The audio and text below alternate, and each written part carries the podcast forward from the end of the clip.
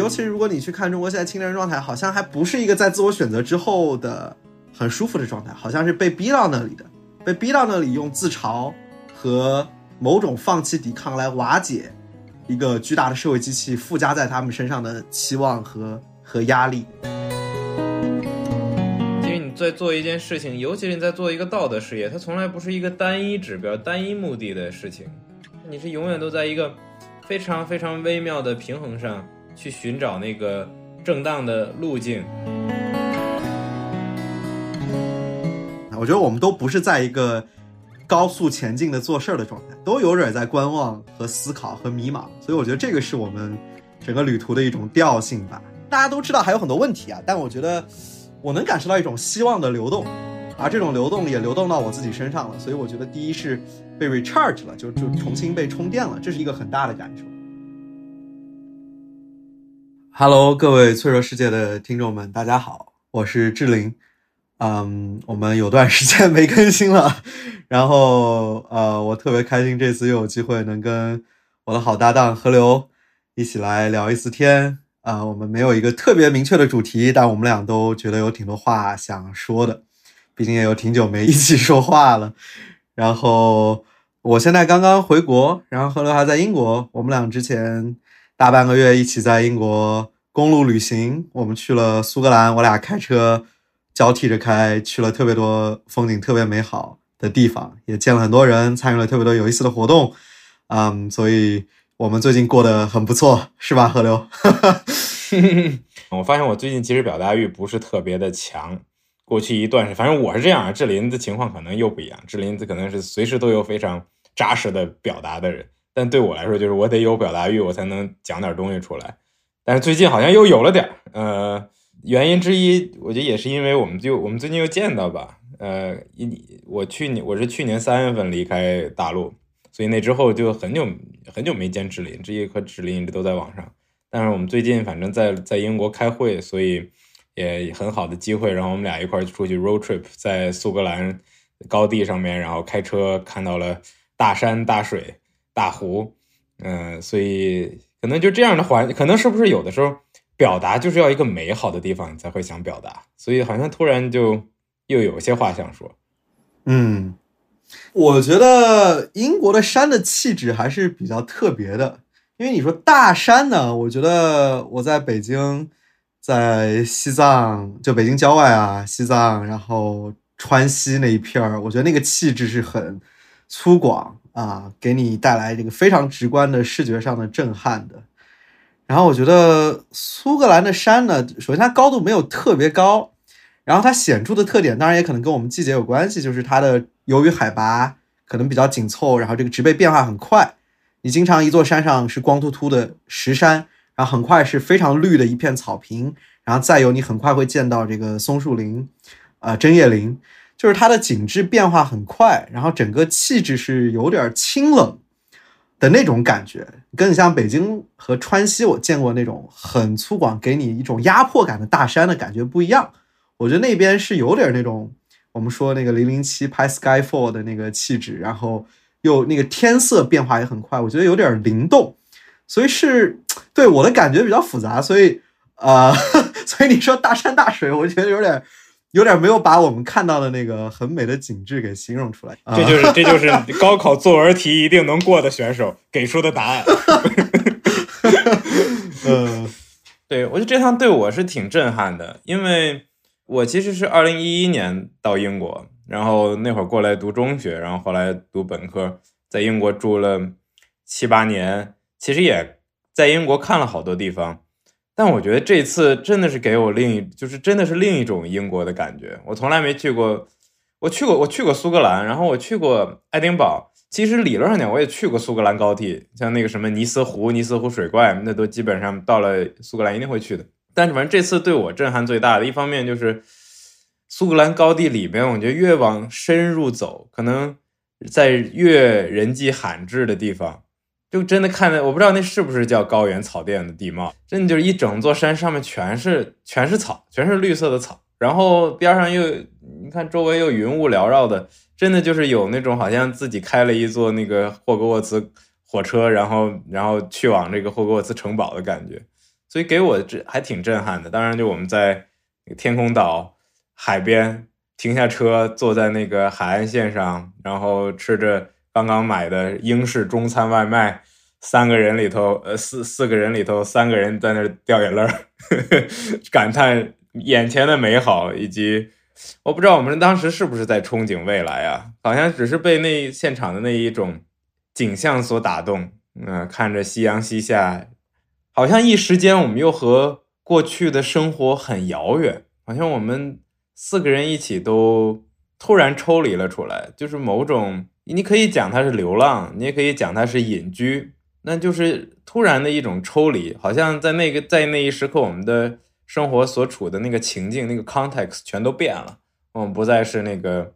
平常苦逼加班的白领儿，然后还有一堆 deadline。嗯，可能世界还有遇到好多问题，中国世界的关系那些好像就都不重要了，就只是需要去看那眼前的那个风景，然后想一下自己。嗯，对我，我觉得你说看的不一样，我觉得是，我觉得这个看一样的景色和你当时的心智状态、你的情绪状态、你身边的人是谁、你们在聊什么，其实都有很大的关系嘛。所以我觉得，呃，这趟来。对于我们每个人来说都挺特殊的。我们有些人是毕业了，有些人是在重新选择下一段人生路径的开始。然后其实是一个挺需要停下来去反思、回望和展望的状态。我觉得我们都不是在一个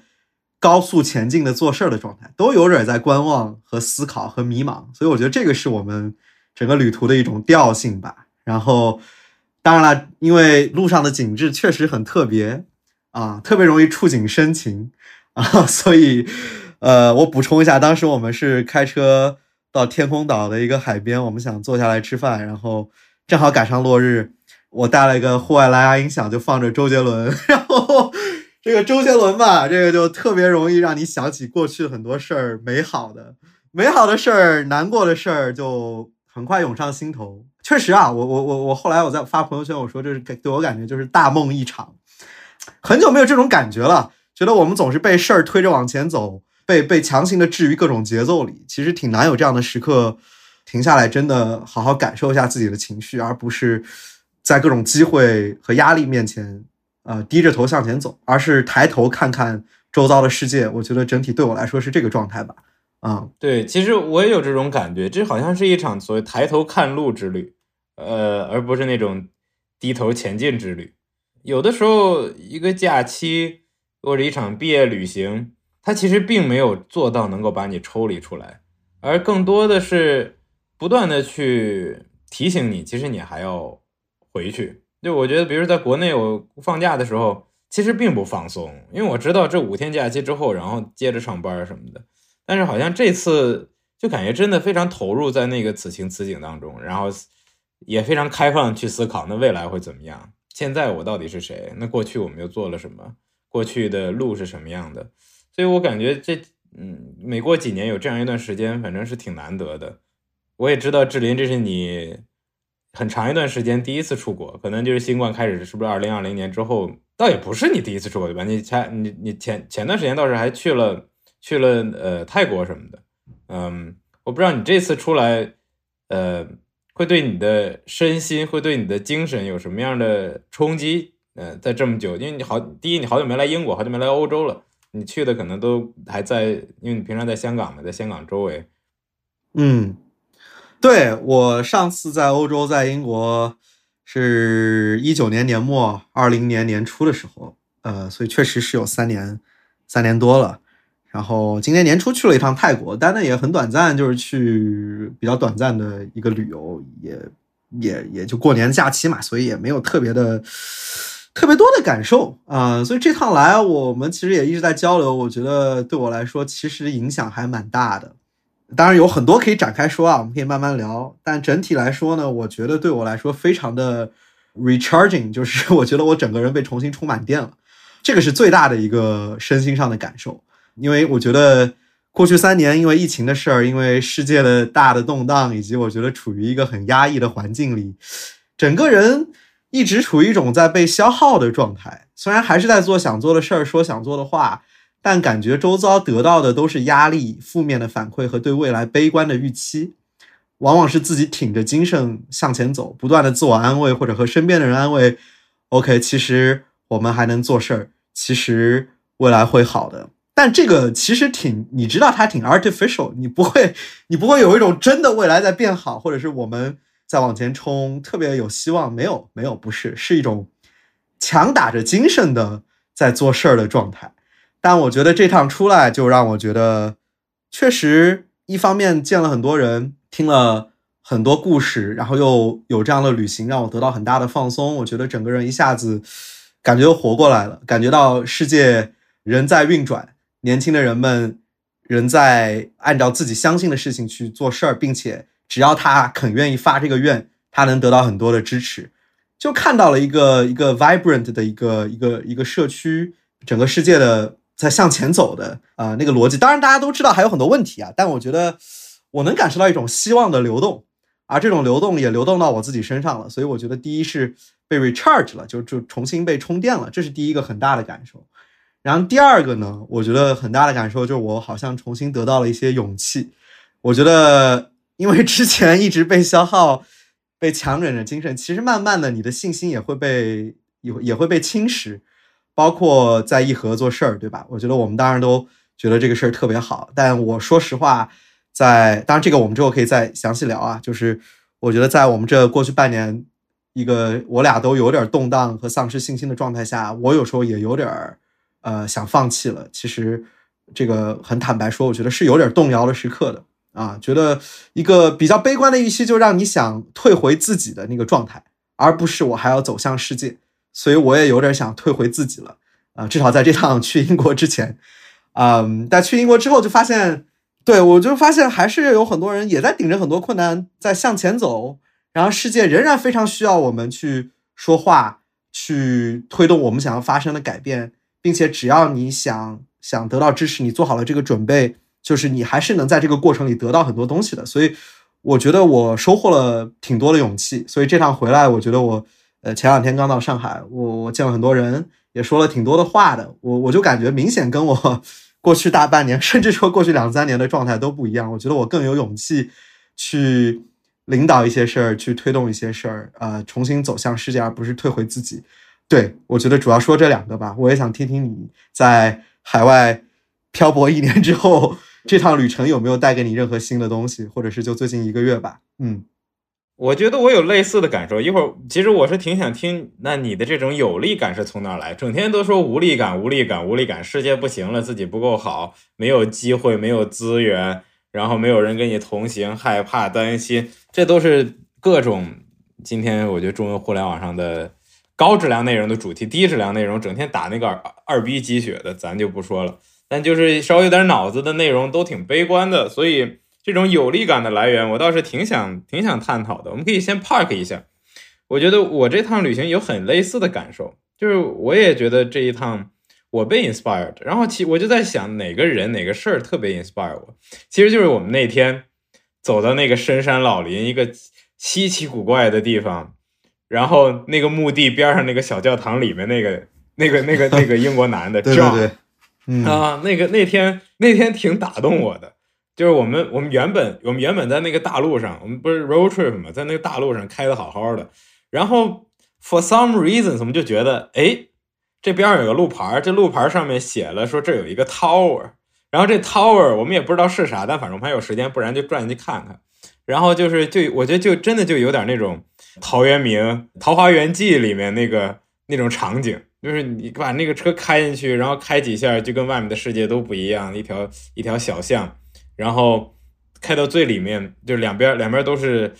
呃大树，然后在草地，偶尔会遇到几个几个农户。然后开到最里面有一个监狱塔，就是那个什么什么几百年前在那里头关过关过一些犯人，然后我们上去看。然后看完了又觉得，哎，你看这底下还有个墓地，墓地边上好像是个 church。我们现在四个人闲的没事儿，不然我们下去看看。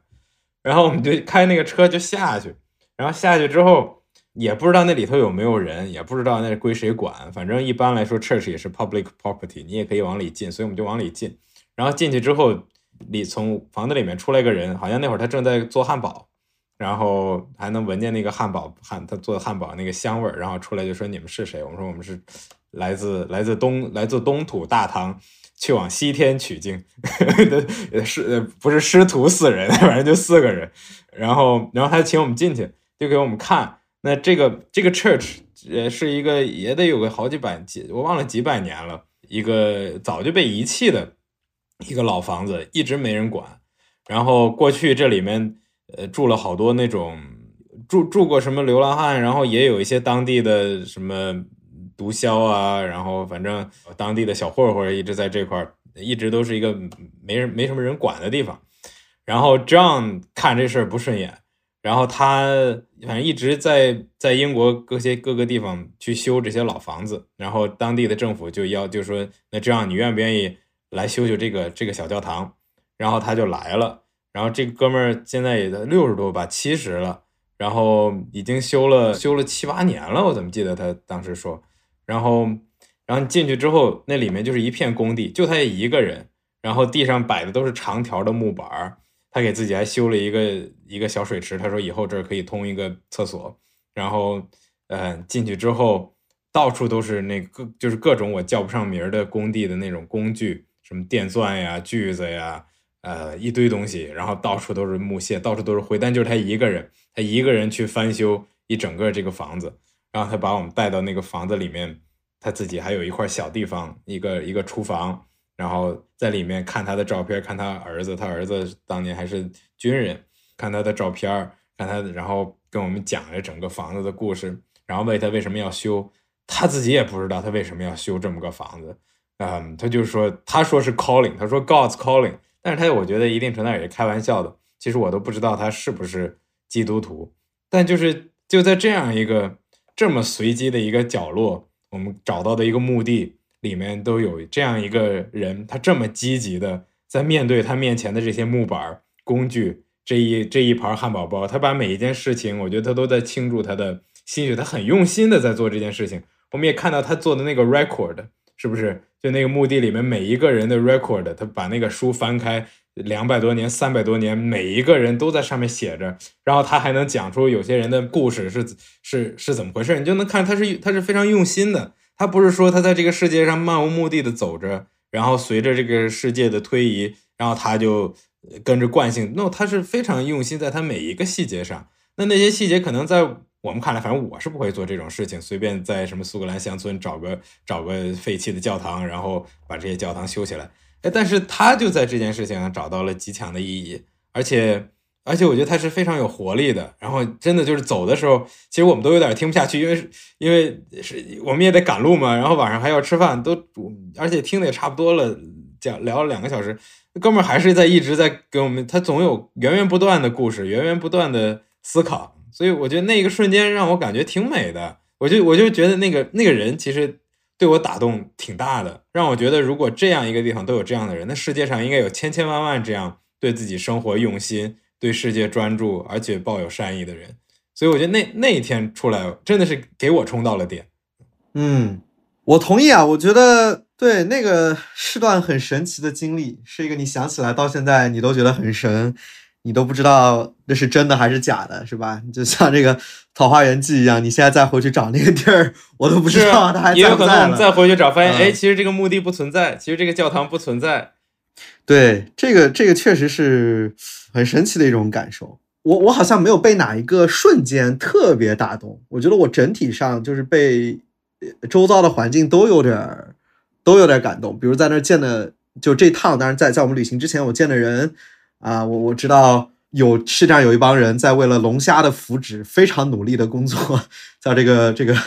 呃 Shrimp Welfare Project，就是专门专门在东南亚、南亚、亚洲做这个改善龙虾养殖的福祉。就我对这种事儿特别被打动，我就觉得他们为了这种事儿能够那么认真的做组织做事儿，怎么让龙虾少点痛苦？我我对这种听起来很怪的帮助人的事儿，并且他们跟我们跟我交流，问我。中国这边的情况，以及我们怎么把这个事儿做得更好，就这些人，然后还有一个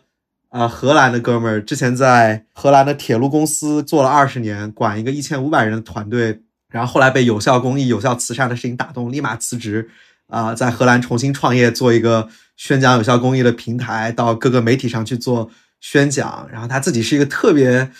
caring，然后很支持、很愿意跟人聊天的人，然后会各种想办法帮助我们这些也在努力做事的人。然后这这就我感觉我碰到了特别多，然后包括我们另外一个好朋友，呃，我跟河流的一个好朋友记者，然后他自己也是之前一直在做记者工作，然后现在也要退出了，想去英国的政坛上打拼打拼，也是要换到一条很不一样的轨道，但坚信他，呃，想实现的事儿是有价值的，并且愿意为此放弃自己很舒适的状态。其实我刚刚讲的几个都有有点类似的感觉，其实包括当然也包括河流你啊，我觉得。你做出的一些选择，当然这个我们可以 之后再聊。若涵、一清，我觉得大家都很勇敢，都为了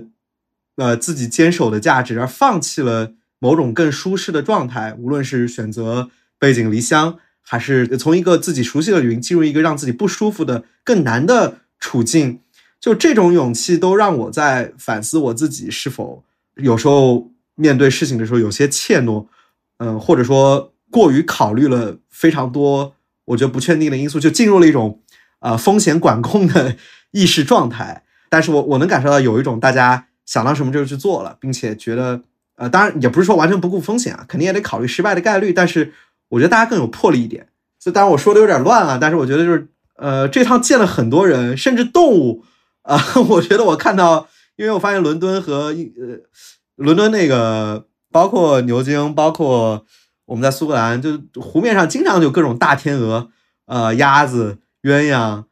这种小动物。我我看到它们就是非常悠闲的生活在那里，然后呃想去哪儿就去哪儿，想想站着想上岸就上岸，冲你叫两声，对，活得比人好。然后呃也是一种我觉得对，就挺自洽也挺舒服的状态。就那个东西就让我觉得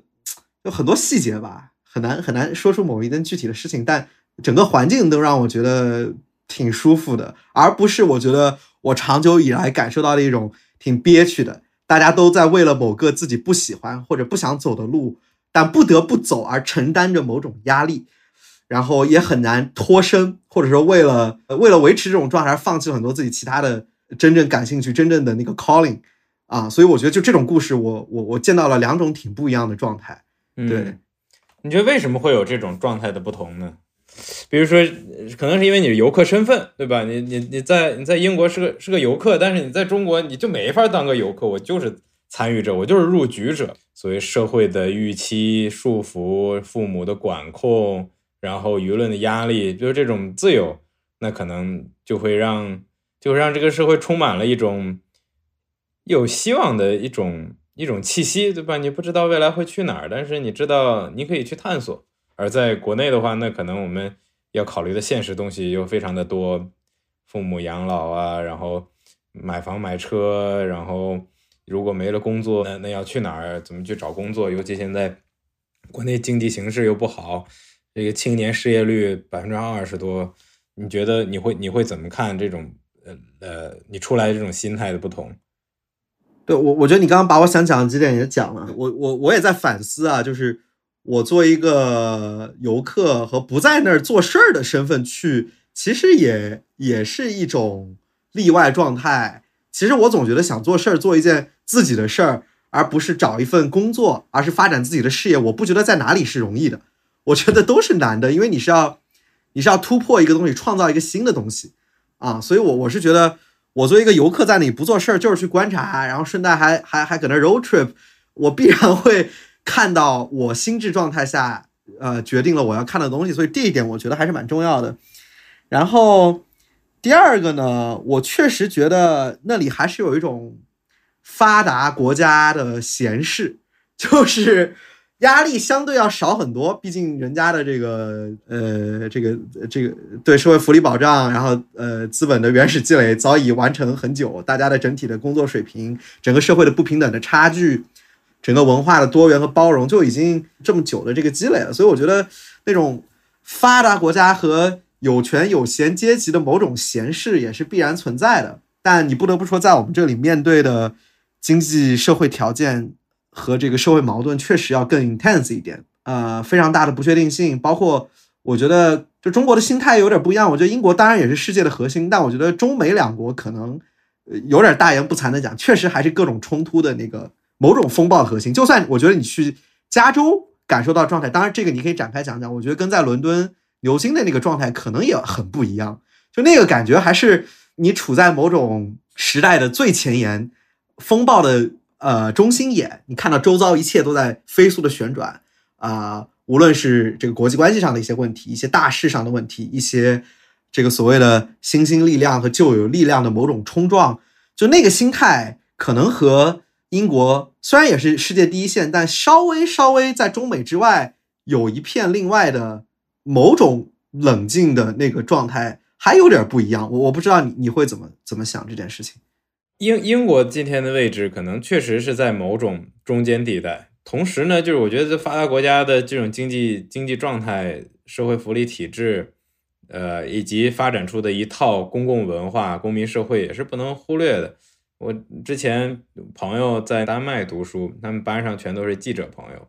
然后他们就特别被一件事情震撼，就是在丹麦洗一个月盘子，工资是三千欧元。就是这些在第三世界国家整天为了社会、社会正义、公民社会，然后向权力去讲出真相、监督权力的这些，都是各国最优秀的记者。然后发现自己可能工作一辈子，都还不如在丹麦洗盘子挣得多。而且人家丹麦人洗盘子不是真洗盘子。人家是把盘子放到洗碗机里，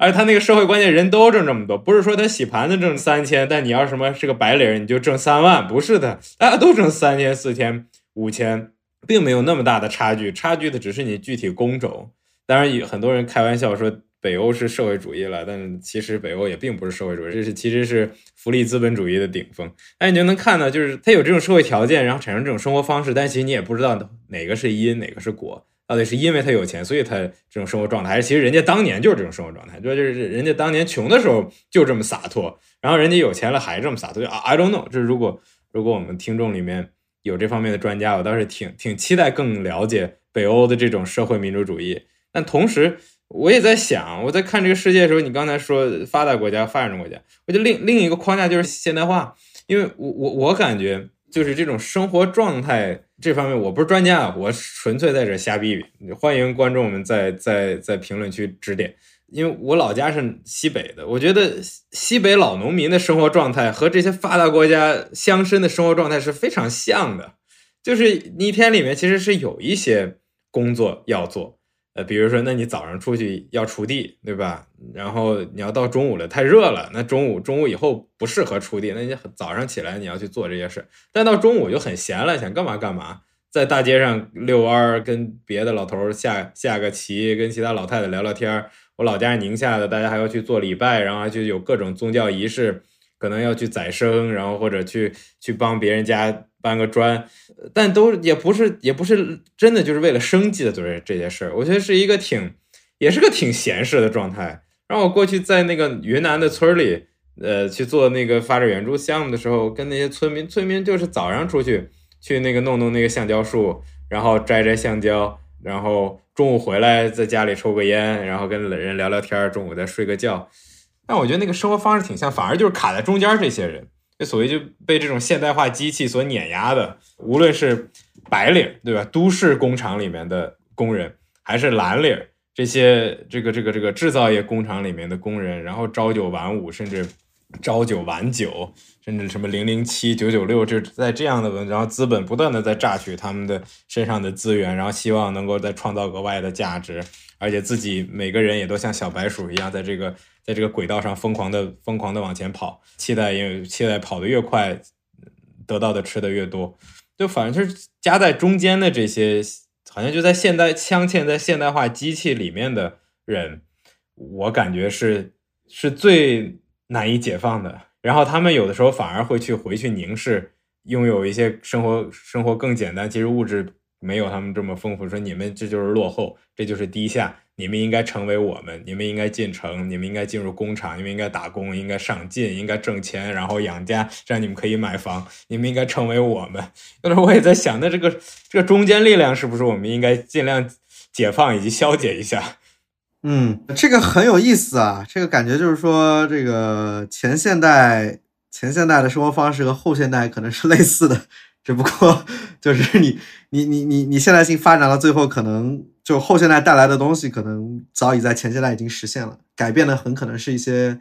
当然，这也是一个很有意思的问题，就是说，可能你的寿命变长了，你的抗压、抗风险能力增强了很多。但如果你单论的是人的精神状态，我觉得这个叙事其实是挺反进步主义叙事的啊，一个很好的视角。但我觉得这个东西已经被很多当代中国年轻人在践行了，是吧？尤其是三代农民工，比如说你像这个当年，当然前几年说的是三个大神的事情嘛，但。这两年已经完全蔓延到非常多现在待业的青年人的状态了，对吧？反正打工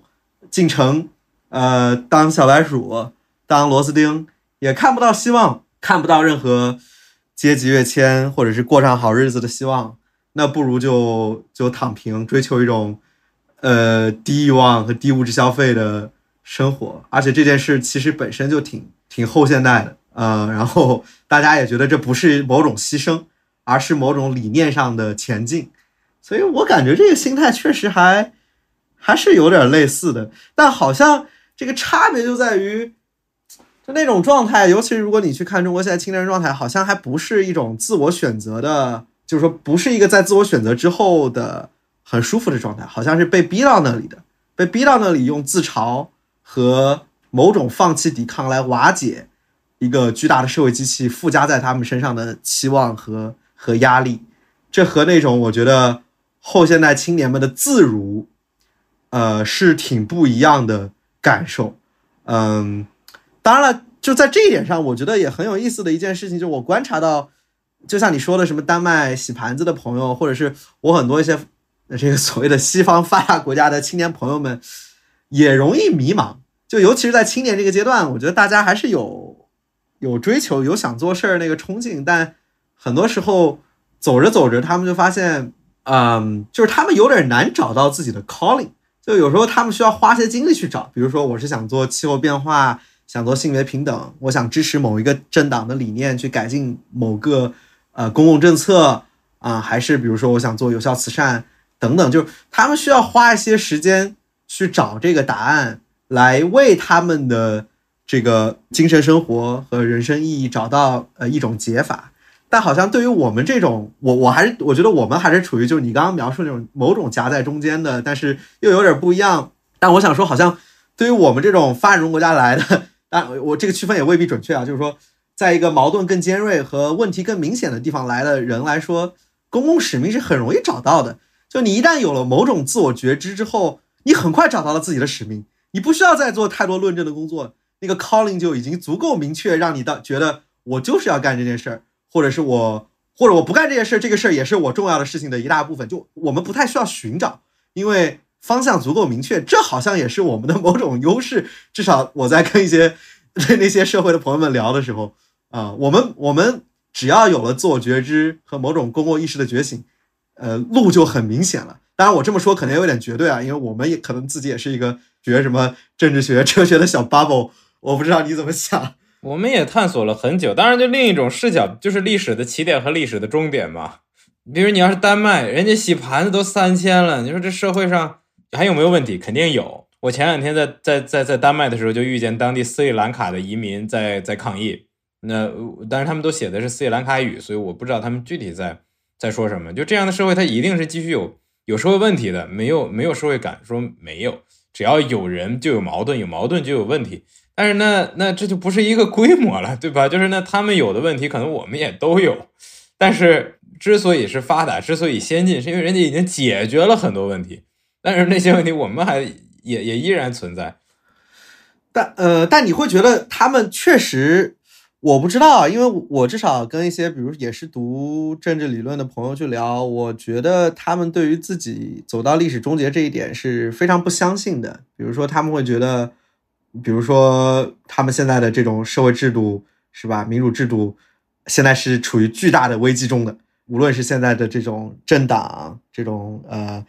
对立是吧？然后这个什么少数人的暴政、多数人的暴政、有财富人的暴政，就就都是用来批评他们现在的这个社会制度啊，这个选举制度等等。就我我我刚刚就突然在想，就是我们这个预设和对他们那种感受的摸索有多大程度上是正确的？至少我知道也有一批人会觉得，哇，他们那儿现在太糟糕了。尤其美国的朋友，我觉得好像这方面的这个感受会更深一点。他们反倒有些人。当然，我觉得这个心态你肯定也了解，就是他们会会觉得我们在的地方是不是提供了某种超越他们现在的问题的可能性？他们那个那个也是处于一种，他们还远没到历史尽头，是完全处于一种对抗和不断仍仍然在激荡的某种时代吧？对我，我只是只是刚刚提到这一点，我我在想到这个预设，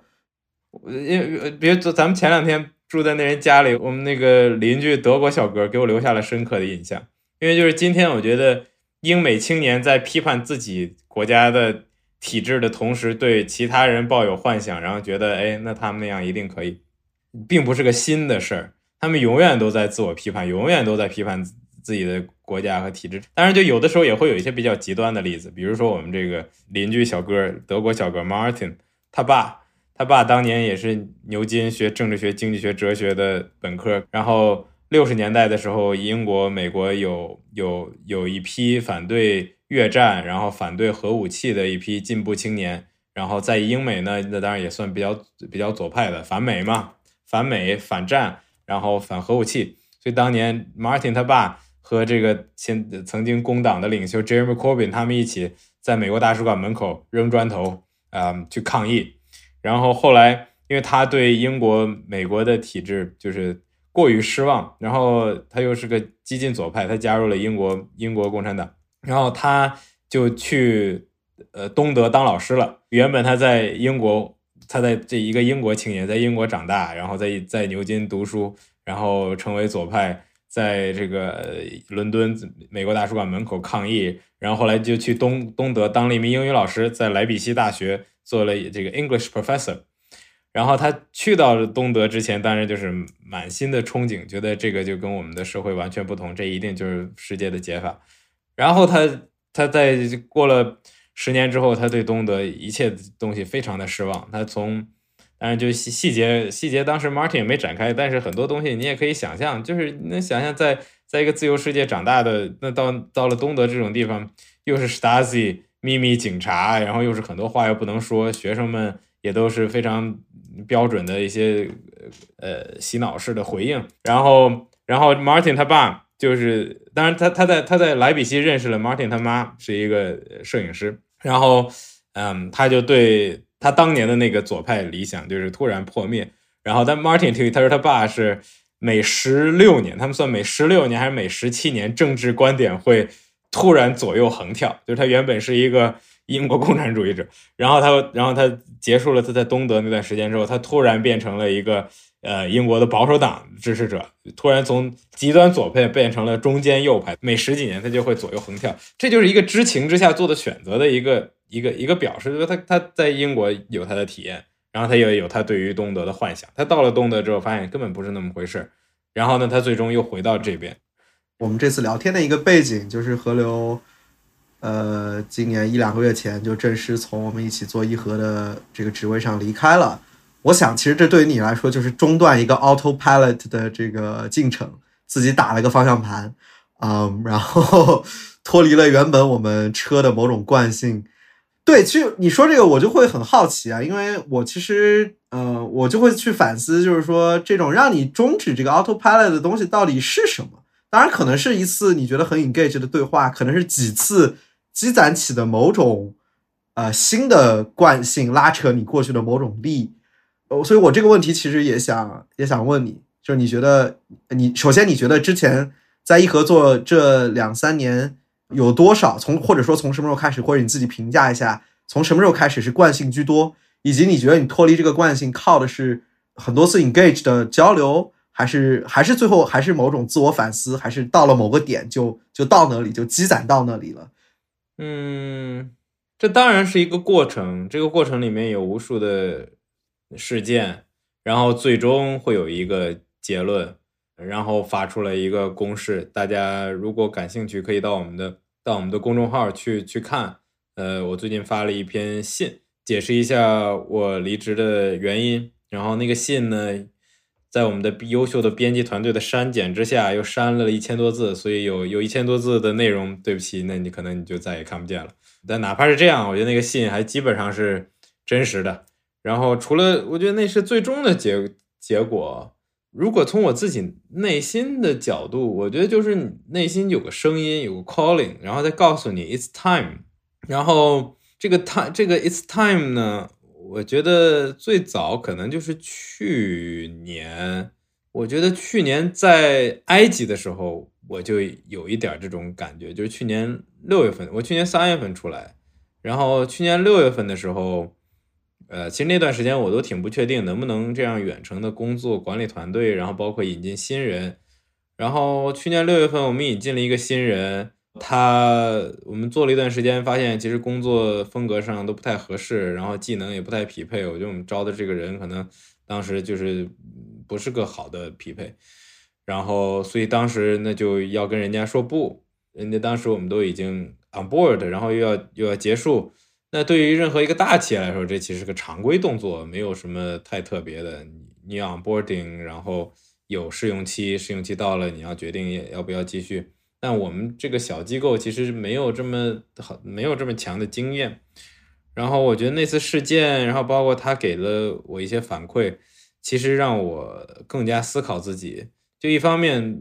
可能当时工作和招来的人这两个之间不匹配；那另一方面，我自己有没有责任呢？然后我就看了他当时的一些评论，我觉得我我本人肯定是一个非常有动力，然后使命驱动、愿景驱动，非常愿意做事儿的一个人。但同时，我肯定有我的局限，我的局限可能就是我把自己的 idea 有的时候看得比较重，然后比较看你怎么讲。有些人叫魄力，有些人也叫也叫 arbitrary，也叫武断。那在日常工作中。可能我的有有的时候 idea 就比较强，然后自己坚持自己观点就比较强，然后这样的办法可以让我们走一段儿。但是到那个节点上，我突然就有一种感觉，好像这套方式也就只能走这么远。就在这件事情上，有我有现在这种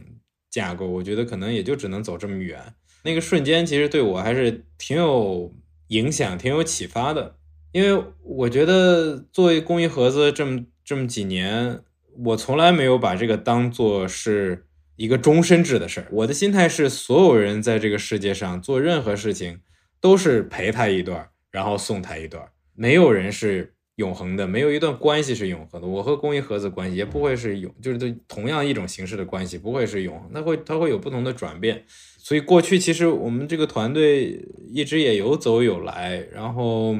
这都是我觉得对于任何组织来说。人员的 turnover 这都是正常的。那当时我也跟无论反正任何时候，如果任何原因觉得那可能需要换人的时候，我也都会跟大家说，我说我自己也没觉得自己会一直在这儿。大家其实也都是都是陪伴这个组织一段时间，帮他成长。那所以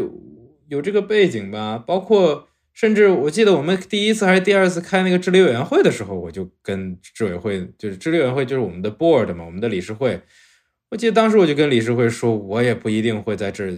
一直会在这儿，但是我在这儿的时候，我会对他负责。如果一个好的时间点来了，应该换人了，那我们就会换人。我觉得这些都是一个挺理性的决策，嗯，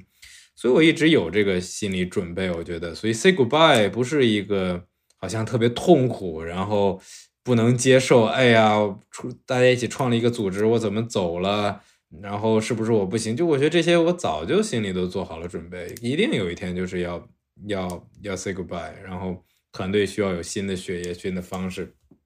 然后再往后，我觉得有些有很多瞬间会让我会会让我问自己，这是不是我今天最想做的事儿？我们其实平常节目里，包括节目之外，也经常会聊。那这个世界它现在遇到的问题到底是什么？哪些是最主要的问题？那我问了问自己，那我觉得，如果一定要在中国境内，然后在这个系统之内，你想做出一些改变，那可能公益盒子还 make sense，就是跟大家一起有更多的人，然后在这个系统之内，我们找到一些有效的帮助他人的方式，然后尽量把资源往这些地方引。所以我的，我觉得我的思路慢慢就从在一个给定的条件、给定的背景之下，寻找最优解，变成了怎么去改变给定的背景。所以，当我觉得当你有这个思想转变和启发的时候，那你想的更多的是我怎么样去做这个新的事情，而不是在过去那个事情把它做得更好。可能也是因为这种心态的变化，让我对很多 day to day 日常的运营管理的事情，我觉得就没有没有那么执着了，因为我感觉我没有在回答一个应该被问到的问题。所以我觉得也是有这种过程吧，所以能看到这个过程里面有团队呃运营、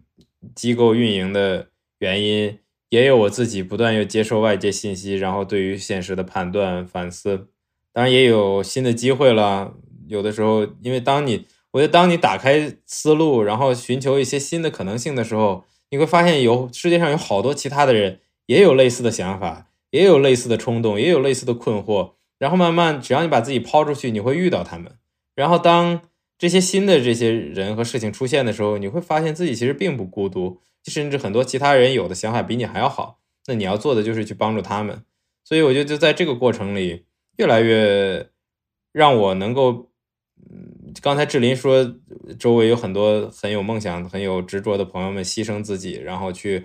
去一个并不那么舒服的状态，然后去做事。其实，我就从我的视角来讲，我觉得这更舒服，因为我觉得这找你慢慢会找到自己的 crowd，然后这些人跟你相信的价值、跟你的使命很相似。我觉得，当你有一群志同道合的人，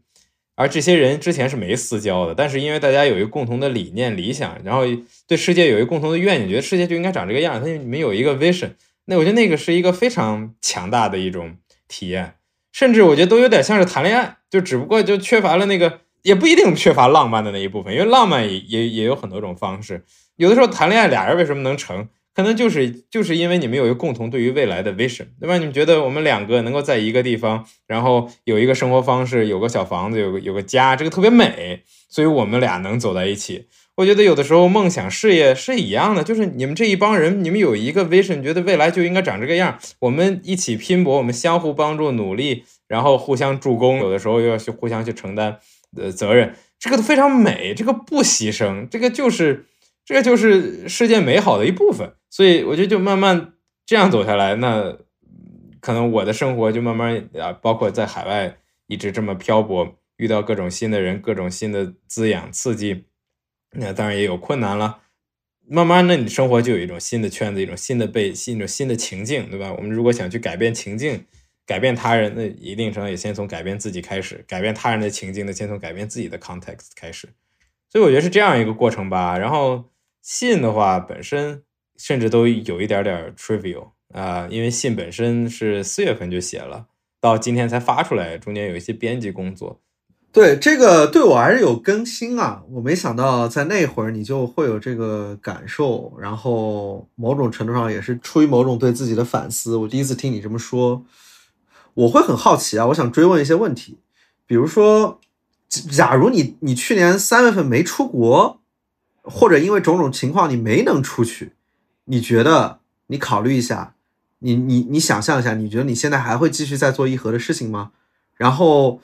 以及这一点，我想对应的想问的一点，就是因为我觉得那段时间你能出国在外面待着，然后一方面肯定是自己的选择，但另一方面，相对于其实很多我我我自己会有这个感受啊，包括我自己，当然我我自己可能不是一个合适案例。其实我当时如果坚定想走，可能也能走，也能走。但是对于很多，比如说你刚刚说的北京的工作了，或者由于各种事情抽不开身，或者因为疫情。比如，假如你就不小心就被封在家里了，你就是关键的时刻，你就是走不了。呃，其实你某种程度上在那会儿也是有挺强的运气，或者说有某种 privilege，让你能够出去做这种探索。我会很好奇你会怎么对待这样的一种 comment。我同意啊，我觉得这个是非常特别的情景。当时出来开会，这边又有人管我，我在各个地方有朋友，那些朋友愿意让我住在他们家。这些哪一个环节不成立，我这整个 journey 都不成立。这每一环，我觉得真的是无数人的帮助。我这一年，我不知道多少人帮过我，所以我是我觉得我是非常非常非常非常非常幸运的。然后也是无数的幸运叠加，让我今天能够大言不惭的说好多话。那那也不一定大言不惭。其实很多时候，我我其实挺惭愧的，说说这些话。只不过你要光说自己惭愧，其实也挺没内容的。说实话，我觉得对对这些东西，我不光现在有不安，我一直都有不安。我一直都觉得人是有原罪的。就是我，因为我们家本身也信教，我们家是伊斯兰教，呃，西北的西北的回族，然后所以。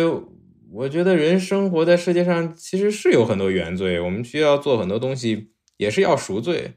但是同时也是做好事儿，就是这俩事儿不矛盾。一方面弥补自己给世界带来的伤害，弥补自己的存在给世界带来的不好的影响，以及不经意之间默许他人造成的这些不好的影响，一定程度上也是你自己对世界不好的影响。那另一个另一方面，也要去给世界创造一些积极东西，这些都是可以同时成立，不矛盾的。我如果不出国，会不会像今天这么想？我觉得肯定不会，因为反正我今天的考虑拥有的拥有的机会，那跟我过去一年四处乱闯，然后去打一些看起来没有意义的电话，发一些没有看起来没有意义的 cold email，然后建立一些工作关系，我觉得这个都不可能分开，这都是太多太多细节了。如果这个电话没发生，那那个人就我就不会认识，那他就不会带我去见下一个人，那那个人就不会在有这件事情上找我。这个太多的机缘巧合，所以你说如果我还留在国内，那这这一串事件，呃，事件链链条是不会成立的。那这意不意味着就在过去的路上，呃，同样的方式去走？我觉得也不意味着，因为那国就我觉得以我这种性格，喜欢四处去。这儿敲敲，那儿敲敲，看看这儿在发生什么，那儿在发生什么，然后，然后在这个过程中再敲敲自己，看看我自己到底是怎么想的，我的内心是什么声音，我的 calling 是什么？我其实我觉得我是个挺挺爱内观的人。那在现在这种情境下，我也很难想象，如果去年没有及时出来，然后我待在国内，那会发生什么？因为去年国内也发生了好多事情嘛，我相信我也会会很想参与到很多这些事情当中来，嗯。那那个事件链条，我甚至有的时候都会向往，嗯，包括去年十一月份的时候，有人说何流你就应该在国内。有的时候我是我是会心里很不安的，我觉得这世界对我这么好，我这么幸运。然后，呃，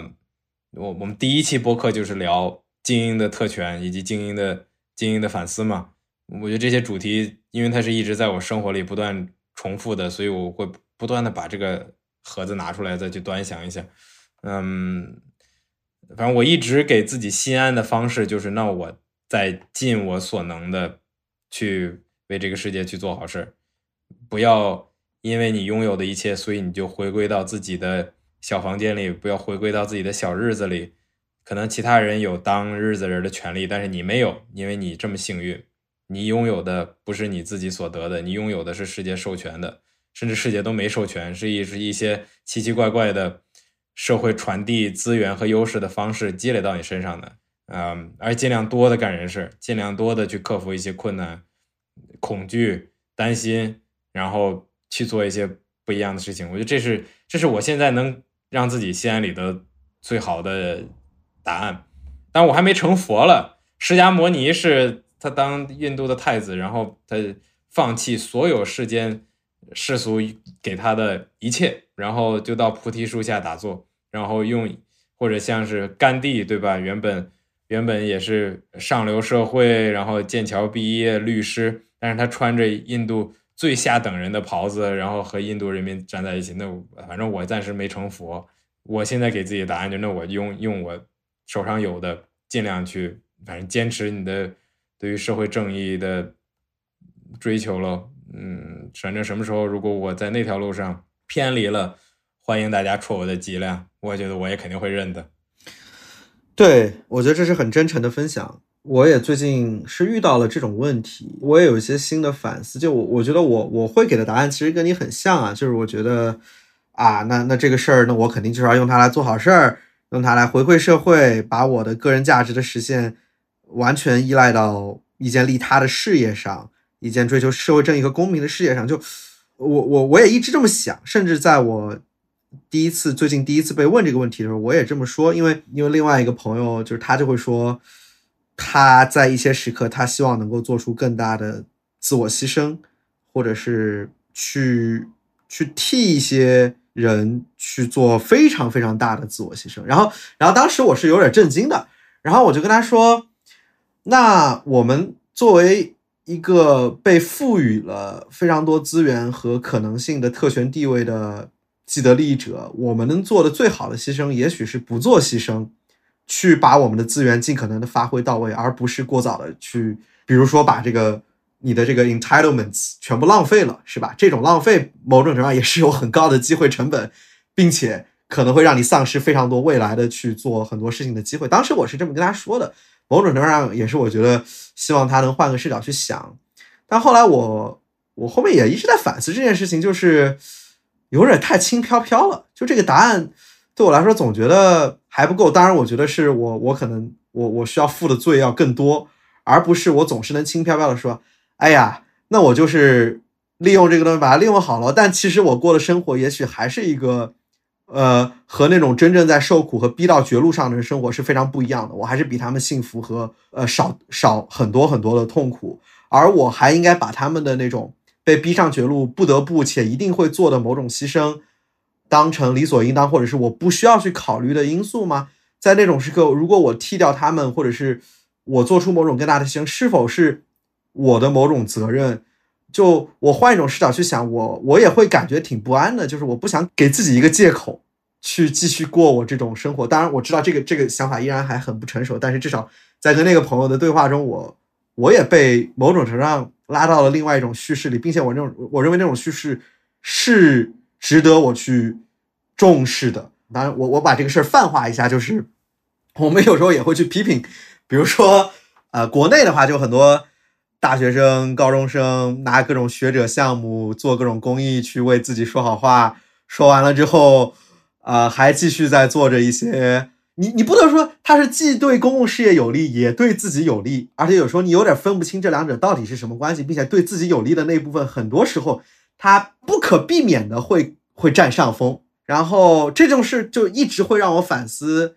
比如说我们是不是把。好的、舒服的生活，自洽的生活给过了，把好话也给说了，把自己的人生意义又跟社会的长远意义结合在一起，不仅过好日子，整个人自洽又快乐，然后这个世界上赢三回是世界上最有意义的事情又给你给做了。就我我我我们我们经常会去批评这个事儿嘛，但我有时候又会反思，我是不是也在做类似的事儿呢？就这个事儿会让我挺挺不安的。就说实话，就最近一直以来，我我会再去想这件事情，就是比相对条件比我们更差的人，苦他们也吃了，啊，又不被社会看见，然后做的事儿又被抨击没意义，然后最后好像就这么去做了某种牺牲，并且我们认为那个事是必然发生，我们不可避免，他就是那样，而我们要利用我们自己所谓的特权去做更好的事情。我我我觉得啊，就是在这套叙事之下，有至少我们要区分两种人，就一种是真诚，一种是不真诚的，就是有些人讲。社会正义是包装自己，然后最终他还是会去到麦肯锡、BCG 去做一个咨询师，然后会去做或者去一个律所，然后去给这些大药企去去打官司，帮助他们去证明为什么这些死掉的病人并不是因为我们药的问题，或者去给什么巧克力公司打官司，去证明为什么非洲的奴隶跟我们没关系，这是别的公司干的，我们恰好就是买了他们的服务，这个不是我们违法，就是很多社会精英。我觉得这种就是不真诚的、不真诚的人，我觉得这种人挺好分辨的。但就很多时候，在现在就在一套精英审美之下，你只要讲一个好故事，说自己过去做过记者、律师、法律实习，然后在一个很光鲜亮丽的什么北大、清华、浙大或者什么牛津、剑桥，然后有一个很好的成绩，然后有些很精英的奖学金项目就会录取你，然后再有一个 PR 稿给你包装一下，这就是。今天正义的化身，但实际上，你如果去看内部的筛选机制，他们根本不在乎你的真诚度，看到的就是你有没有打勾，有没有这些标签。你做了 A B C D E，在大学里面做了 A B C D E，那你就是一个社会社会正义人士，打勾。然后剩下你成绩好不好，打勾。然后会不会跟人相处，讲话还挺得体的，打勾。包括苏世民学者，其实很多时候我在苏世民学者可能是这里面。最差的一种学者项目，但是这就是我们下一次下一次专门探讨的话题。那就是，就我的意思就是，现我觉得现在的社会体制，整个教育体制，然后甚至是社会正义的这种事业的选拔体制里面有一种审美，我非常不喜欢，就是这种对于不真诚的这种审美。只要把这个把这些话讲到了，其实他也不会去看。那你你之前有没有做什么做什么事儿啊？推动什么改变呀？然后当然就很多时候你也很难筛选，对吧？因为最聪明的人也是最精的人，他们知道怎么 play the system，他们知道怎么去打这些勾。所以那你把这勾打上，你为什么不录人家呢？你为什么不要人家呢？那按理说你都标标准都达到了，这是一种啊。那另一种，which I think 是呃是志林现在抛出来的，可能是更加深入的一种。呃，批判就是哪怕你是真诚的，如果你不去做一些所谓重大的牺牲，呃，比如说，比如说像甘地那样，真的就是把自己放和社会最底层的人放在一起，或者 Mother Teresa，嗯，或者佛陀，你也不知道他到底是理性的决策还是感性的决策，是他真的就是怒发冲冠，然后为了。为了他的事业，还是他是想了很久。他觉得，虽然我要牺牲，但是我要有大无畏的精神，我要放弃自己，我要舍小我为大我。我其实并不知道这些人的思考，呃，真实的心理状态是是什么样的。我想志林可能问的，我理解是，那我那我们是不是应该成为他们，我们才叫做好事？只要你还活着，只要你还幸存，某种程度上。你都是一个虚伪的幸存者，嗯，这种这种说法我听过，因为有甚至前段时间刚刚有人跟我这么讲，因为他们他们反正一起在做一些，嗯，推动公民事业的事情，然后他们之前一起的合作伙伴出了一些事儿，然后那幸存下来的，嗯，就跟我讲他们其实非常 guilty，觉得非常 guilty，觉得很。不体面，很对不起当年的那些伙伴，他们都付出了这么大的牺牲和努力，自己还活着，然后自己其实正常生活还在，然后还有一个还有收入啊，然后还有家庭啊，然后生活其实都没有受影响。说实话，我也不知道怎么对待这个事儿，有时候我也在问自己，我是不是应该就再往前迈一步？对。这个还是跟我们之前不知道有没有提过，Singer 说的，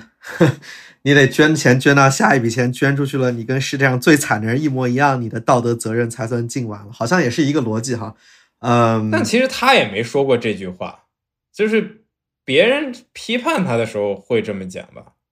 他说过这句话。我我想他对他那个 strong principle 应该是这么写的，有两个嘛，strong 和 weak 两个啊，他对。我就这个东西，我觉得反倒是当年最打动我的，就是这个东西。我觉得，当然我现在这么说还是有点轻飘飘啊，我还需要一些时间再去自我反思。但我就觉得，嗯，当你意识到你能感到 guilty，你感到惭愧，你感到我们现在在聊的这种困惑、不解和对完成自己应尽的道德义务的某种不可能，意识到自己的胆怯，意识到自己的这种做不到。呃，并且认为并为此感到难过，为此感到羞愧。我觉得这种感受是重要的。我现在只能这么安慰自己。我觉得这种开展这种自我批判、自我反思，无论是在一个 individual level，还是在一个 societal level，像你刚刚之前说的一些，我觉得都是重要的。而这种能力，我觉得我们有时候可能是被是被轻视了。你能不能不断的开展自我反思，意识到自己始终处于某种呃。呃，在位者和在野者，这个压迫者和被压迫者，其实这种转化在各种议题上是灵活的。你也许在一个问题上，你是个强势的弱者，比如说我们我们在某种公共事业上，我们是弱者，但我俩我俩男的在这件事情上，我们就有非常强的某种地位。而有时候我们不开展自我反思，可能就意识不到我们会完全无法共情女性的很多痛苦，并且有时候会 mansplaining，像我们这个播客一样。没有一位女主播，这个天天我俩男的在这说，其实挺不好的，占据很多女性的发言的空间等等。对，然后包括很多很多别的事情上，就是能不能意识到这种转变，并且开展自我反思，意识到我们时刻是被害者，也是加害者，而如何减少自己的加害者的这部分的属性，尽可能的去达到它，即使我们知道很快达到它，或者永远是不可能达到的这件事情是可能。一直会是这种状况，但是如何根据这个去修正自己的行为和目标，我我感觉对我而言还是蛮重要的。我我希望自己不断的往那条路上靠，尽可能多靠一点吧。但对我我觉得这不是最好的答案。那我觉得是很好的问题啊，因为我觉得这个其实就展示了世界的细腻。其实你在做一件事情，尤其是你在做一个道德事业，它从来不是一个单一指标、单一目的的事情。不是说我要我要做公益，那我就放弃所有其他都能做公益，或者我要我要追求自由，我就以一切代价自由。不是，你是永远都在一个非常非常微妙的平衡上去寻找那个正当的路径。就像我觉得刚才志林说的。加害者与与与被害者，强权与弱势，这种不断的语境的转化，呃，哪怕在同一件事情上，你一个人都可能扮演多个角色，处于多种位置，这种多种位置之间又相互作用，其实是非常非常微妙的一件事情。我我就自己，我从我的角度，我还是比较相信理性反思，以及亲身体验这两件事情，就是通过理性反思，能能你愿意去。跟着那个逻辑走，对吧？你愿意哦，那逻辑是这么讲，那我们就应该这么想，而不是永远都在拿那个自己原本就非常粗糙的一个一把尺子去量。我明明这个刻刻度都写的是错的，明明是一厘米，我写三厘米；明明五厘米，他写两厘米。你拿一个原本就是错的刻度，在自己心里永远去衡量这个世界，那量出来的都是错的。所以，一方面我比较相信这种呃理性方法，然后。根据事实，然后去做出判断，然后同时我也我越来越多的觉得，其实呢亲身体验也挺也挺重要的。当你看到一个故事，和你就远远的听，就是你看到一个性骚扰的事情，或者你你读到那个性骚扰的事情的细节，他们到底是怎么做的，一步一步，和你远方听说哦有有件事骚扰发生了，是很不一样的。就是那种直观的冲击，可能也是一种修正。可能我对人还是比较乐。一定程度上比较乐观，我觉得人的内心还是有一种来自于非常底层的一种正义感，有些事情你看见就是觉得不对，嗯，你怎么样你都就是直接就，但是就后天各种社会洗脑慢慢会转化人的这种思考方式，但是有些东西那种直觉，只要洗脑还没碰到的地方，其实是我觉得是由非常纯粹的一种声音会告诉你对错，那但很多时候我们会把那个声音打下去，不去听它，有各种现实的考虑，可能你不想去。呃，得罪你的老板，可能你不想去让朋友感觉到你有点有点独树一帜，或者你可能还需要维持一份工作，或者你就平常不是一个特别外向、愿意去讲话的人，for whatever reasons，有的时候我们会去把自己内心那个来自，我觉得来自道德的力量放下去，然后不去听他，然后有一些更实际的原因，然后去去去去影响你的判断。那有的时候，我觉得那就是在。是不是反思的一部分，就是在把那个你内心的力量再拿出来，再让那个声音再勇敢一点，然后让那个你有点不敢正视它的部分，你再去多看它两眼。你越有内心越有禁忌的地方，越要拿出来说，越要拿出来讲。就像我觉得我们在这个这档播客里，当然就是剖析自己嘛。其实很多东西，很多时候我自己也不愿意正视，说实话，因为舒服的生活多好啊，没有问题的生活多好呀。但是你说你要老这么过的话，一方面不够充实，因为迟早你也会有遇到问题的，只是时间早晚的问题。嗯，这谁说的？未经审视的生活是不值得过的，是是苏格拉底吧？对，我很同意啊。不过你说这种乐观，这个孟子说叫恻隐之心嘛，这个我我我很同意。这个我我觉得我的我的方法论对这件事还是受一篇文章影响很大。其实我们也都读过，就是那个。呃，ongoing moral catastrophe 那个叫啥来着？对，就是 basically 我们每个时代都很可能 the possibility，the possibility of ongoing moral catastrophe。对，就我我受这个影响很深，就是我总觉得我们每个时代都会有巨大的未被重视的、未被看见的道德灾难。这一点在很多年前可能是奴隶制，在我们今天可能是。嗯，对动物权利的动物福利的忽视，对于一个一个不公平的系统的某种习以为常，对于未来的人们存在状态的呃某种轻视等等，包括今天我我我在一个上海的一个会上，我旁边那个女孩，她就完全不喝瓶装水，不拿我们的瓶装这个水果等等，我就意识到我的生活方式还有很多问题，很可能在造成伤害，更别说我的任何一个消费过程可能对远方的。某件事造成了巨大的伤害，我走在路上可能踩死各种虫虫子，我这个捐的钱少，可能浪费了很多救人的机会。就我越来越不觉得我是在做善事儿，我是在做怎么可能尽可能的减少和避免我对这个世界造成的伤害。而这件事儿是让我很 motivated。虽然它好像有一个很悲观的底色啊，我们还是有很大的道德灾难，我的每件事可能都在造成伤害，但是那种减少我的伤害的急迫性，成为了我做很多事儿的一个巨大的动机，而我挺被这件事儿推着往前走的。我在想啊，这样一个 framing，其实就是把我们做的事情倒过来，对吧？原本是说我们是做好事儿，让世界变更好，现在是少作恶，让世界别那么糟。你觉得就是当当我们的当我们的这个 framework 转换过来之后，在行动上会有什么区别吗？因为我我感觉那那你过去比如说你你做善事，你你做好的事儿，原本你是说这些是好事，那现在你说我们在弥补一些过去创造的伤呃伤害，呃去补偿，而不是创造，对吧？是去减少痛苦，而不是增加幸福。就是那那在行动上，我不知道这个会有什么现实的区别。我觉得。行动上的区别可能没那么大，因为你还是挑你觉得就是你觉得最能少作恶或者最最最最能从善的那个方向上去走。但我心理上会有两点很大的区别，就第一个，我还是会非常重视去反思我做的这件事到底是好是坏，或或者我会我会更多的去审视这件事情本身，并且尽可能的希望它往好的那个方向上靠。而不是形成某种很强的做好事的那种 warm glowing 的呃心理的那个那个满足感，而是更多希望去去把自己 push 到一个相对更更难受的这种状态里，而这种更难受的状态需要的是更多的审视反思，而这也联系到我想说的第二点，就是他好像给我提供了一种对前一个问题的解法，就我们刚刚聊的那个没法解决的问题，就当我转变了这个这个事情之后，我的道德责任感和动机完全变成了哇！我得赶紧，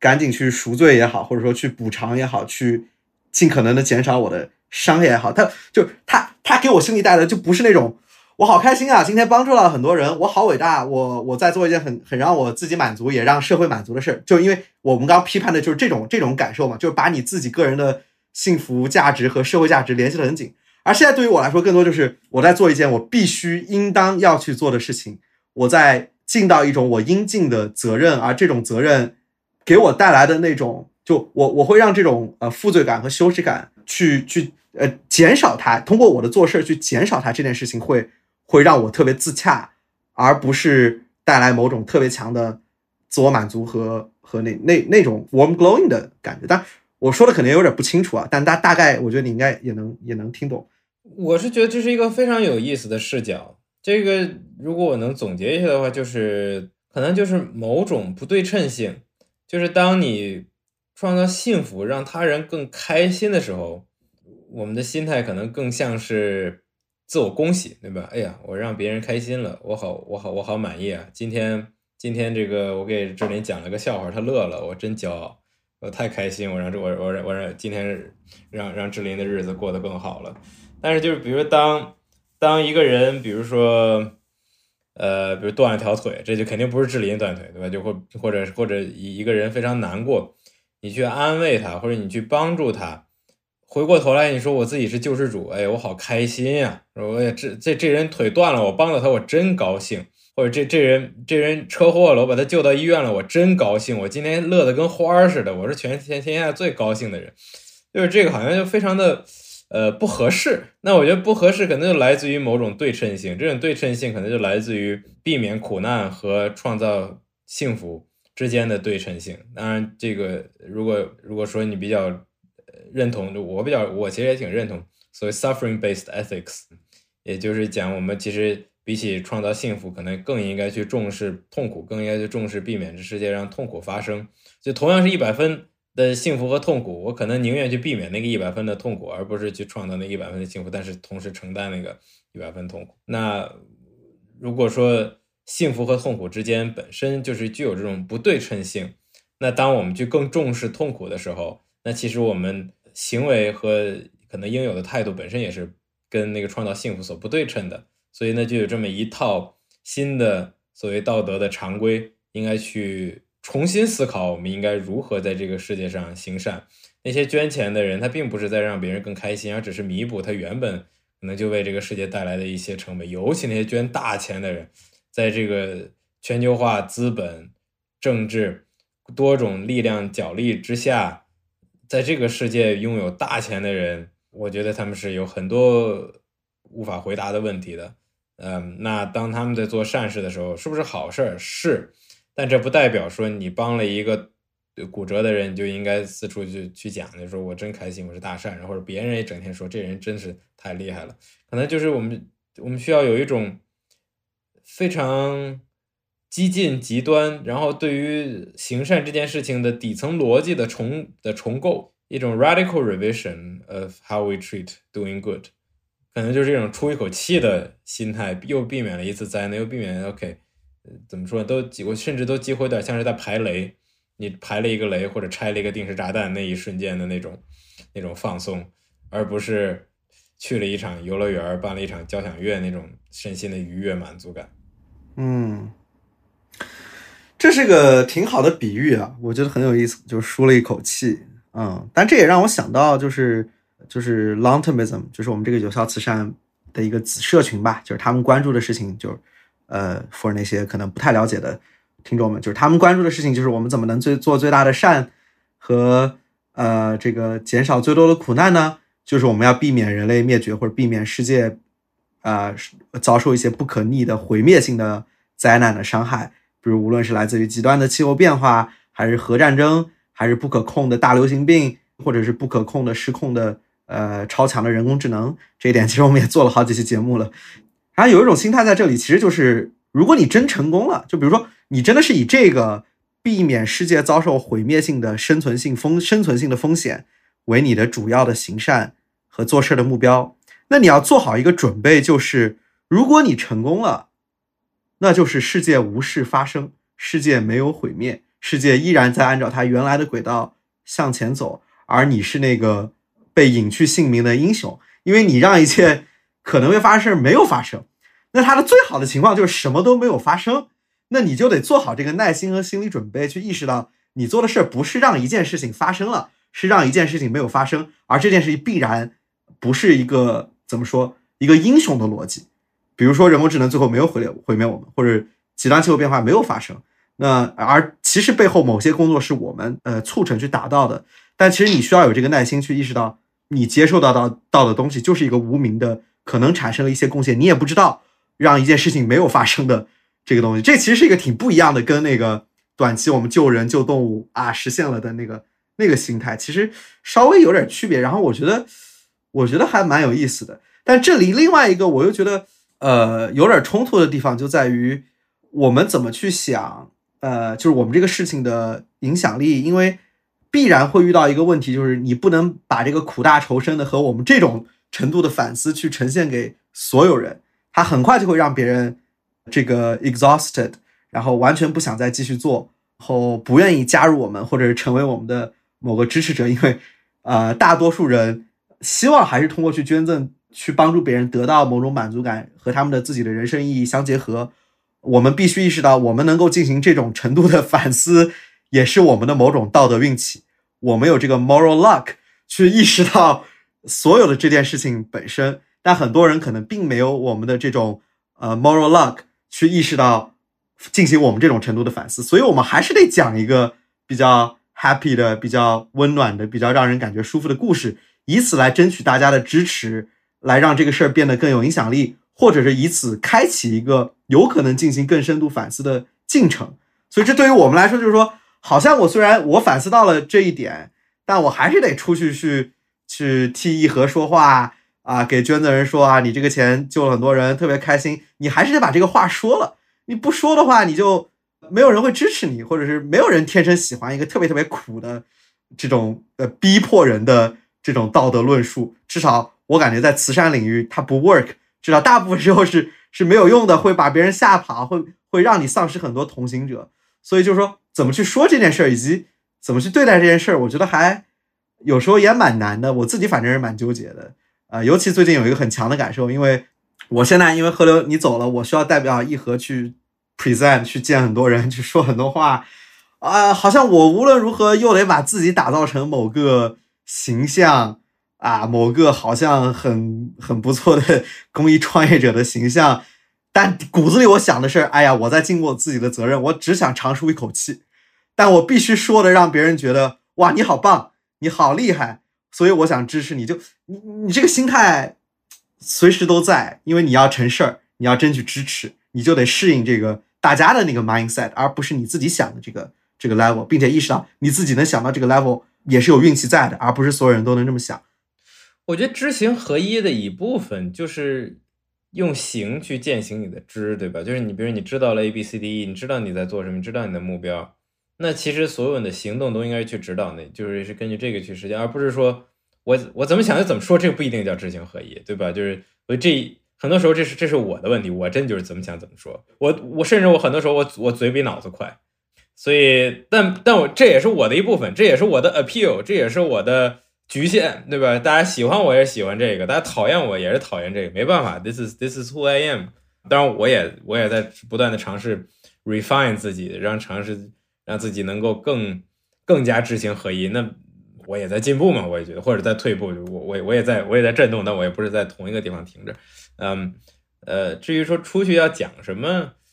嗯，当然当然。那你出去是有目的的嘛？你需要争取支持，需要争取资源，那当然就是怎么能够做到这个，在不在不就做出一些伤天害理的事情，其实很多话都可以说的。但我我其实现在越来越觉得，还是自己那个内心的声音是最有利的东西。就是你讨好别人吧，别人都在讨好别人，所有人都在讨好所有人，然后所有人也都对于讨好他人和被他人讨好审美疲劳。你要想讨好他的时候，他一眼就看得出来，而且失去你的 authenticity，然后他就我觉得很多时候大家就是那种惯用的套路用的多了就无效了。真正最有效的套路就是，我觉得真的就是讲自己内心那个话，你要怎么想你就怎么说，然后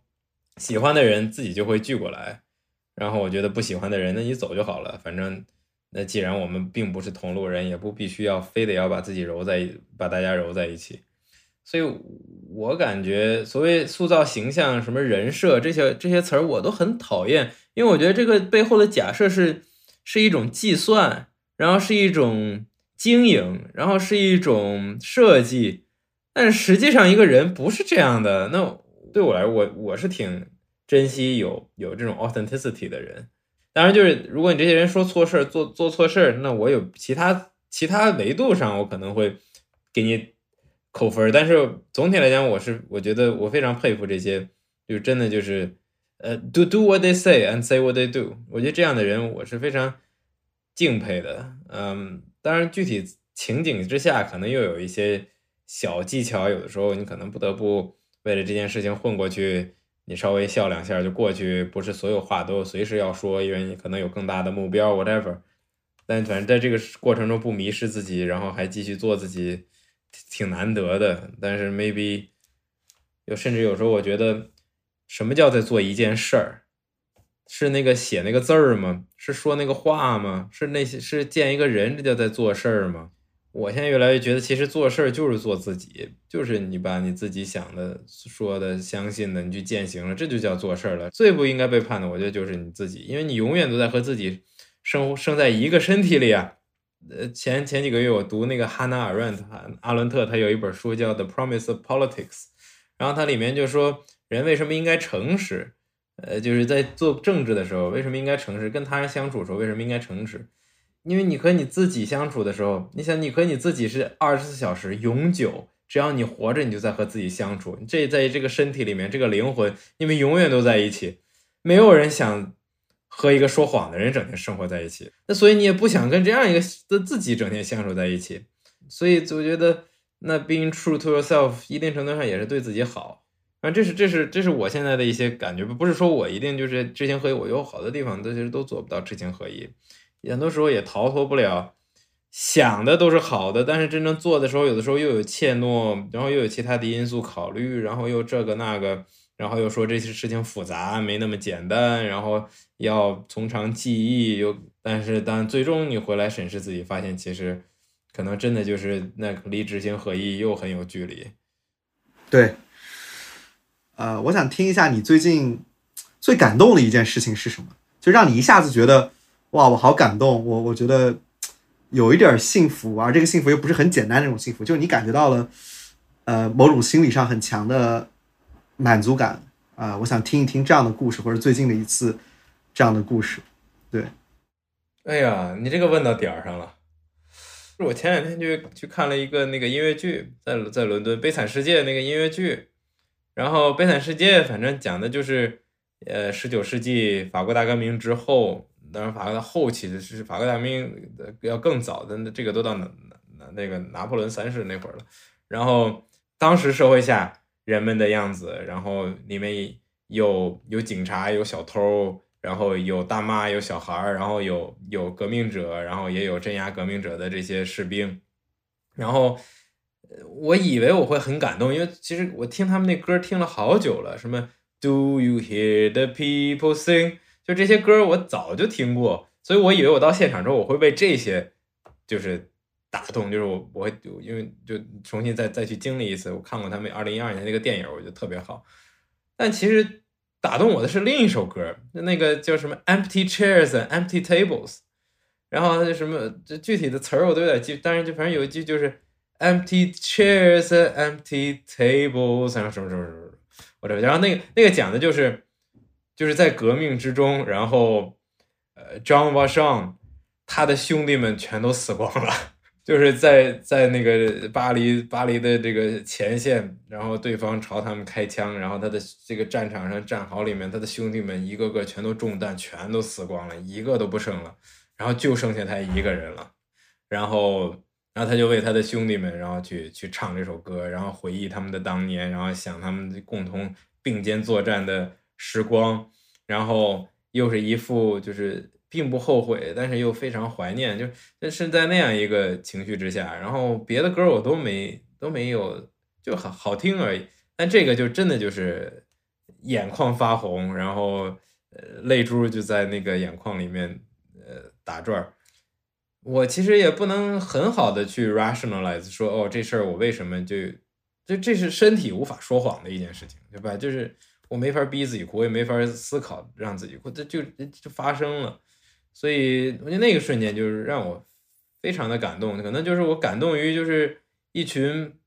陌生原本陌生的人，然后为了就是因为自己有一个理念有一个理想，大家都是这种道德的驱动。反正这个世界有不同的人，对吧？有些人是为了利益驱动，有些的人是为了可能是为了社会关系驱动，他就想交朋友，就想认识人。有些人可能是为了理想驱动，为了信念，为了道德驱动，这很都是很不一样的人。我觉得我们两个可能都是属于比较为理想、信念、道德驱动那种人，还真不是说你给我多少钱我就干多少事儿的。嗯，所以那一瞬间，我觉得就是特别，就是他们那个相互之间的那种革命情谊，就是真的还是挺打动我的。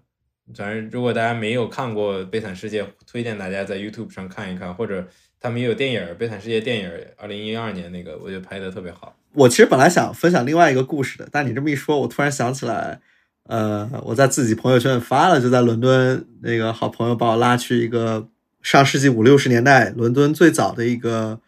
呃公有呃社区卡拉 OK 的一个大厂房，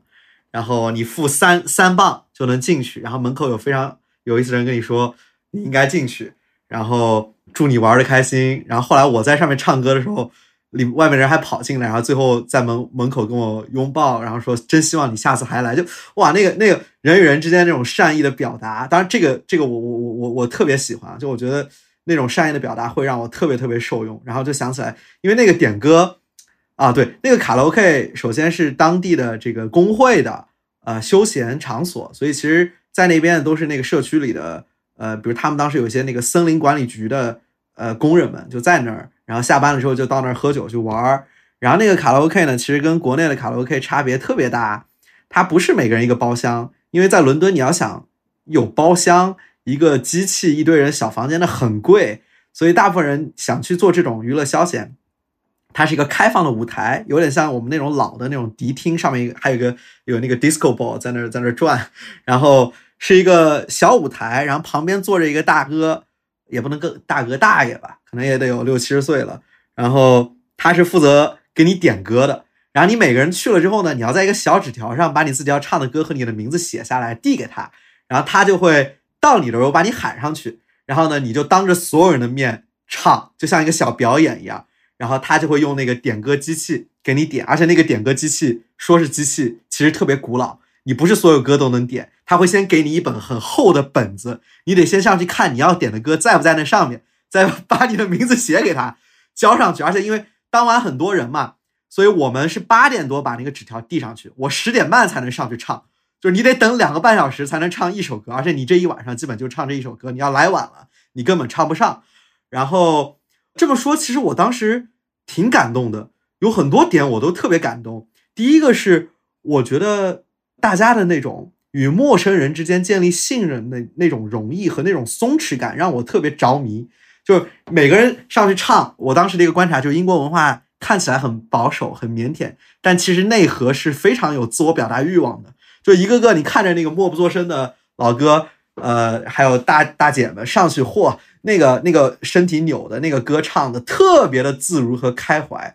然后他们的那种自信呢，也让我特别羡慕。然后每个人下来之后，陌生人。我的朋友就会带着我去祝贺他们，并且问你唱这首歌背后有什么样的故事。然后当唱到一些让大家很有共鸣的，所有人就在舞池里非常自如的、自然的去起舞。而这种呃，能跟陌生人很快建立信任，并且共享某些记忆，并且很快拉近距离这种感受，至少我觉得我很久没有体验到了。而在那里似乎就特别自然，是那个大家很自然放松的状态。然后后来我也上去唱了一首歌，说实话，当时是有点紧张的。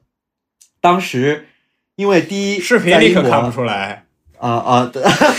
视频已经做了一些心理准备。因为紧张来自哪儿呢？就是因为我第一第一次去英国这种开放式的工友们的酒吧，然后之前还跟那几个工友在下面扔飞镖啊，你知道英国无聊的 drinking game 就是去那扔飞镖，然后每个人乱扔，就搁那尬聊，没有任何游戏性可言，其实就为了尬聊。然后，然后我会担心什么呢？我会担心我选的歌。会不会很逊啊？会不会他们会就就那种 judgy，就是觉得我不行或者怎么样？然后后来我就发现很难 judge，为什么呢？因为那个人群的岁数年岁分布特别广，有六七十岁的人上去唱，四五十岁的人上去唱。我这种二十多岁可能还是亚裔，可能是那唯一一个二十多岁的搁那搁那玩，就但是他年龄跨度很广，所以你很难去评价他。要是都是我这样的二十多岁年轻人，我会很担心被他们 judge。但是似乎在那里，因为大家的差别足够大，大家听的歌差别足够大，你很难去评价别人，所以他们对我挺包容的。然后我就挑了一个我觉得 comfortable choice，就是那个呃 Don't Look Back in Anger，就是 Oasis 的很著名的一首歌。然后呃就上去，反正扭的挺开心的。然后下来之后，所有人都在跟我拥抱，说唱的好。然后当然我也没有唱的那么好，我觉得就是大家那个氛围就是那样。然后。然后我在上面唱，下面所有人都在起舞，都在欢呼，都把酒杯举起来，或者把手捂到胸前去唱一首让让他们特别有感触，或者能勾起一些回忆的歌。就那一刻，我觉得特别幸福，是我，我觉得我好久没有体验到那种很纯粹的一种幸福感。一种幸福在于，呃，你上去之后得到了很多人的那种很炙热的认可和欣赏，那个感受我觉得很久没有。就大家就像你说，有时候藏着掖着，或者是。有点摆某种架子，但那一刻似乎都没有了。第二，我是觉得我创造了一个让大家都感到舒适的公共空间，而在那里，所有陌生的人能为了一件事情或者进入某种情绪而达到大家都挺挺有挺有这种呃情绪意义感的那个状态。我为我既为我自己得到的支持，也为我的某种创造和贡献感到特别的特别特别的开心。所以那一刻。你这么一说，我本来要讲一个别的故事，但你你这么一下勾起我，我觉得哇，那好像才是最近的一次，我觉得特别特别幸福的感动的时刻，好像跟公益也没有太大的关系，但是 enough 公益，呃，就就说点别的吧。对，不是，我觉得吧，既然都聊到这，你都话都说到这儿了，要不然我们就以你的一曲歌喉作为今天节目的结束。你可别整我，我觉得这不适合吧？我觉得这是众望所归。听众，你哦，你把你把这个卡拉 OK 现场描述的这么完整，然后大家对你拍手相助，那还不是给我们一个对你拍手相助的机会吗？你确定要这么来吗？我觉得会很尴尬。两句。OK，那我就唱呃那个副歌的两句吧。And so Sally can wait, she knows it's too late as we're walking on by. Her soul slides away, but don't look back in anger. I heard you say, 嘿 我不喜欢，Go Allen！哇，Rockstar！不错 Anyway，今天就是志被林智你赶社死子上架的一天。太社死了。哎，呃，朋友，你等着，下次我我一定给你拱上去。聊得很开心啊，我们期待我们下次尽快再再再录吧。